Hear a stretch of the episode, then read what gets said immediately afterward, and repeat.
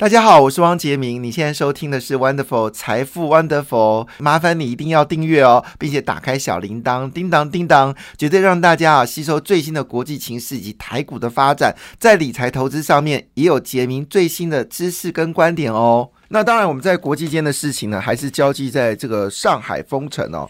那最新消息呢，就是苏州呢也开始进入到半封城的一个状况。只是我想说，哎，你半封城啊，是不是人数很多呢？就发现到其实呃，他所公布的数据呢，其实染疫人数只有四十八人了哈。四十八人就要把苏州给这个关起来，这件事情当然对台股台湾来说确实很大的影响。因为昆山跟苏州呢，还有东莞呢，其实都是台商的大本营，所以呢，前阵子已经公布超过一百六十四家的厂商呢，因为这次上海的封城呢，基本上就关门嘛，就休息啊，不是关门啊，就暂停营业。那这个事情呢，引爆了台股哦，其实在这几天的表现呢，非常非常的弱势哦。那这只有一百六家，台湾有一千六百多家哎，当然主要原因里面，其中有很多的厂商呢，都是属于台湾。非常重量级的一些公司啦，所以大家就会担忧，特别是广达，广达就宣布啊，它就是这个 MacBook 呢就不能生产了，而 MacBook 呢，事实上苹果只有唯一交给广达来生产哦，所以这个消息并没有造成苹果股票下跌，但是呢，台股呢却是杀声很隆哈。但是呢，从这个礼从这个礼拜开始呢，我们知道现在已经四月份了。从四月十五号开始呢，就要公布就是第一季的财报。股票市场呢，常常这样子啦，就是一四七十啊，通常是股市的转折点。一月、七月、一月、四月、七月、十月，那主要原因是因为要公布上季的财报。不论你业绩不好不好，都会以财报来证明你股票是不是超涨了，或者是超跌了。那如果你超涨了，季报公布是只是符合预期的话，股票就会跌了。但是如果你超跌呢，就公布的财报并没有糟糕，股票很可能就会有往上走高。那最近的报纸哦，常常都帮忙大家做整理哦，哪些股票已经跌幅超过两成了，但事实上呢，业绩很好，这些都是可能在季报公布完之后呢，有机会反弹的股票了哈。那这一周开始就要进入到所谓的财报周了哈。上礼拜呢，其实陆陆续续已经有一些银行业呢已经公布财报，那涨跌互见哈。那现在比较在乎的就是特斯拉呢也要公布财报。那如果特斯拉公布财报是预计它的获利跟去年比呢是倍增哦，那对于电动车来说会不会是有一些很大的帮助呢？成为大家所思考的问题啊。所以全球的聚焦呢，应该还在这三件事啦。好，第一件事情就是乌俄战争。到底对于全球市场的一个影响，另外就是中国的一个所谓的封城，好对全球电子业的一个影响。那第三个当然就是我们所谈到最近最火热的话题，就是通膨，到底哪些产业可以抗通膨啊？那通膨也就是背后是升息。不过最近的议题呢比较稍微冷一点点哦，因为大家好像对通膨已经有点习惯了。但说真的哦。呃，习惯不代表是自然哦，因为有些东西它确实获利呢，是真的会增加。那预估呢？预估呢？整个美国的这个通膨背后的升息呢，在五月份十八号美国联准局开会呢，很可能就会一口气调高两码。所以在五月下旬的时候，可能市场还会稍微修正一点点哈。但是有人这么说啊，四月份是最好的买点时机哦。那我问过两位分析师，他们的看法都一致，就认为四月份呢其实是买股的最好时机哦。好，那当然，我是不是要去访问第三个哈？如果三个第三个也这么说的话，那也许是真的哈。好，那当然呢，最近的新的消息对台股来说可能是有些帮助哈。就是呢，呃，他们公布了，就是六百六十家厂商哦，他们。可以开始大规模的复工啊！中国因为这次的疫情关系呢，使得呃宁德时代股票大跌，而宁德时代呢是中国最重要的电池的供应商。那为什么股票大跌呢？因为所有的汽车厂都停工了，你不大跌怎么办？你没有给你买电池，所以连宁德时代都下跌，你就可以知道这一波中国封城的影响有多么剧烈。而且呢，他们又把所谓的呃，科技创新汽车的重点都放在上海，所以呢，上海这一封城呢，当然影响的这个关系是越来越剧烈哦。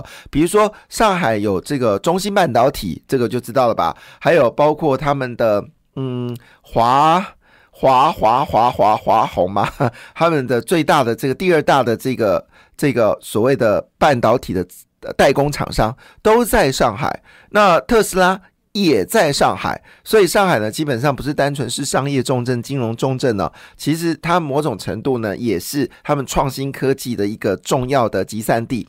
然后要命的事情是，上海呢又是交通输入枢纽，整个长江流域的这些产品货品都要经过上海来做吞吐哦。所以上海呢是中国第二大海港口。那据了解，现在塞船塞塞船塞船塞到一个爆，所以呃贵呃这个货柜人价格呢最近又开始上涨了。其中呢。这这个产业呢，又受到所谓的上海封城，还有乌俄战争的影响，最大的就是散装货运轮了。好，散装货运轮呢，在惯常的季节里面呢，其实二到五月本来就是散装货运轮的旺季哦。那加上这一次呢，因为乌俄战争以及中国这个封这个上海封船的关系呢，封封港的关系呢，其实也没有封港了，就是它的进土货速度比较缓慢哦。那么加上我们说的天然气还有煤炭采购呢，开始去离开这个俄罗斯到全球去购买，因此呢，散装货运人变得这个一船呃难求哦。那这个最新消息呢，就是使得整个散装货运的需求大幅的暴增哦。那国内指标散装货运人包括惠阳、裕民、中航、台航、新兴呢。呃，是会是最大的受惠者。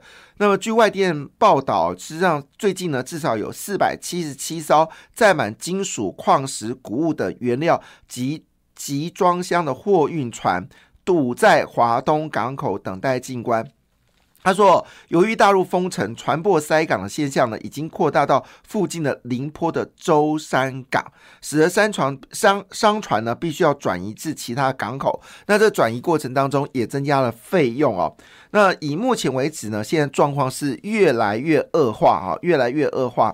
那主要原因是因为呢，整个海港呢不能轻易让人家进来嘛，那陆运呢又层层封锁，所以即便你的。货货品呢已经入港安仓哦，进入仓库哦，也可能运不出去，所以呢，全球的运力呢都卡在这个地方哦，现在呢是非常的紧缺哦。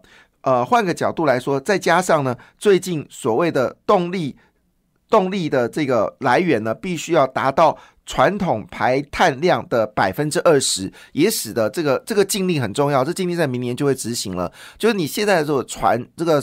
就我们说的这个，不论你散装货人或者货柜人，你的排碳量没有之前减少百分之二十的话，是不能在公海运行的啊。那因为我们知道，在过去一段时间呢，货柜人需求非常增加，所以有些船呢要定时去维修，都没有时间去维修哦。所以这个问题呢，也会造成哦，整个海运的价格呢，会连续一段非常长的时间哦，非常长的时间呢来上涨。所以今天呢，在这个呃《经济日报》。焦点 A 五啊，就说货柜海运价呢又要翻扬了，主要原因是因为大陆降准啊、复工行情啊、供应链顺畅啊，还有包括运运输力的缺口扩大了整个情况之下呢。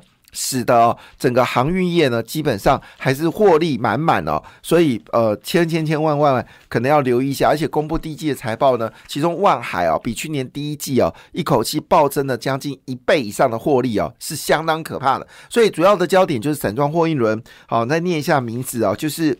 呃，惠阳、裕民、中航、台航、新兴，好。另外，在货柜轮的部分呢，就是阳明跟万海，特别是万海的获利相当的惊人哦。所以说，我们看到这个今天呢最重要的一则讯息。好，另外部分刚才讲到台积电也开始复工了。那么台积电呢也公布了它五大平平台哦，所以也不是每个产业都不好了哈，不是每个电子股都要被杀哈。他就说，当然我们都以为今年智慧型手机销售不是那么的好，但是呢，有趣的是，台积电认为哦，今年的智慧型手机销售会增加。另外就是我们说高速运算，其中也包括了车用电子跟物联网。这个几个需求呢，增长幅度比较大。那我们来看啊，增长幅度最大就是物联网，成长幅度呢超过百分之二十。好，车用电子呢则是百分之十三。好，那当然我们很意外的事情是说，其实物联网应该的旺季是在第四季。好，今年第一季通常是淡季哦，但是呢，台积电却说其实真的很旺。那我们就赶快看一下，到底物联网为什么那么旺呢？那今天《经济日报》呢，就在 A 三版呢就指出哦，这几家公司你一定要留意哦，是哪几家公司呢？是森达科、智毅跟中磊哈，森达科、智毅跟中磊。那主要原因是因为美国呢斥资了六百五十亿美元哦，推动了所谓宽频大基建计划。那以前呢，它的这个基建计划所用的这些所谓网通的商品呢，有以很大的供应供应的地方呢，就是华为，也就是中国的厂商。但是呢，因为美洲贸易战哦，所以呢，美国呢基本上是道德劝阻哦，甚至在华为部分呢是明呃明令呃这个有命令去严禁哦。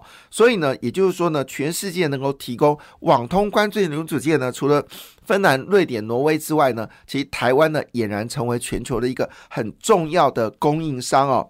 那这六百五十亿美金折合台币是一点九九兆元哦。那么这个订单呢，最近已经正式拍板定案了哈。那主要它的目标呢，当然第一个就是低轨卫星，毋庸置疑啊。现在低轨卫星已经在这次乌俄战争呢是大大的红了哈。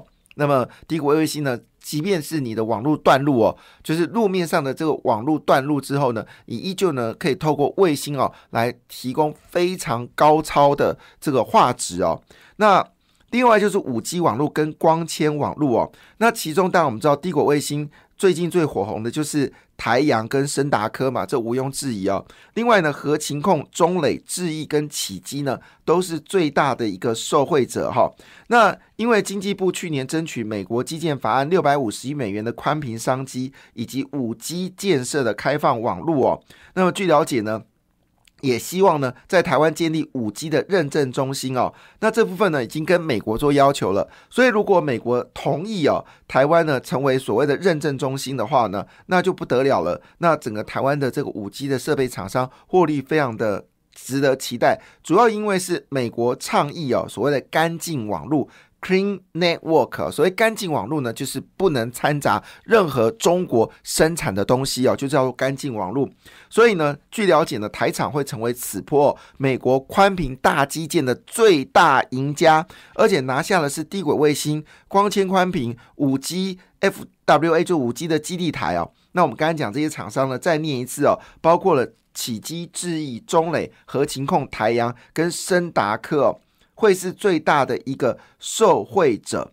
那据了解呢，第一批订单呢已经出来了，是三千两百六十九万美金哦，已经先由这个密西西比州呢先公布出来哦。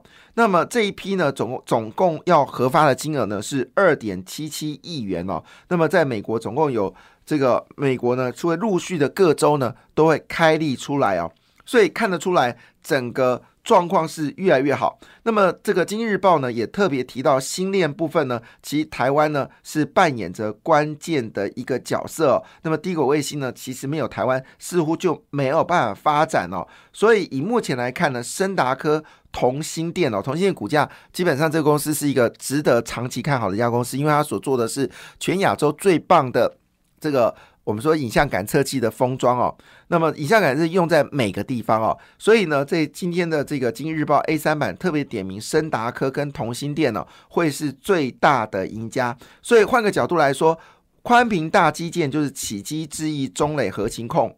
那如果是新链的话，就是台阳、深达科，还有这个。同心电脑，好，这部分呢是最近的一个消息，有提供大家做参考，非常重要的一个讯息。另外一部分呢，就是我们持续在火热的关心呢，就是有关钢铁的部分哦。在讲钢铁之前呢，提醒大家，礼拜四天气就开始温度到三十三度了，所以天气开始变热，第一件事影响的就是你很容易去超商买饮料。好，那我们通常饮料股呢，千万不要等到天气热才买，应该在天气凉的时候做买进哦，在天气最热的时候卖出，同意吗？好，那今天呢，在这个就是呃。《工商时报》B 四版呢，特别点名的一家公司呢，叫做泰山哦。那老牌食品泰山呢，第一季营收标出了相当高的数字哦。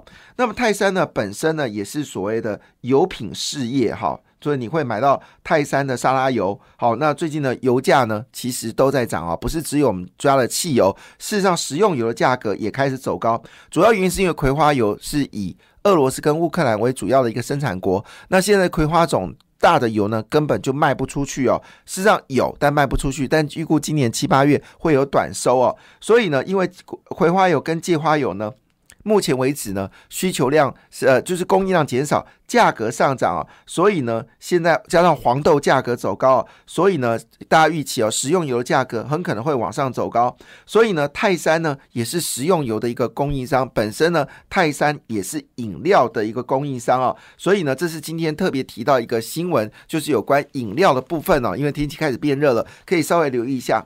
好，那今天在这个就是证券版里面呢，特别谈到就镍哦，其实镍呢在最近的这个呃。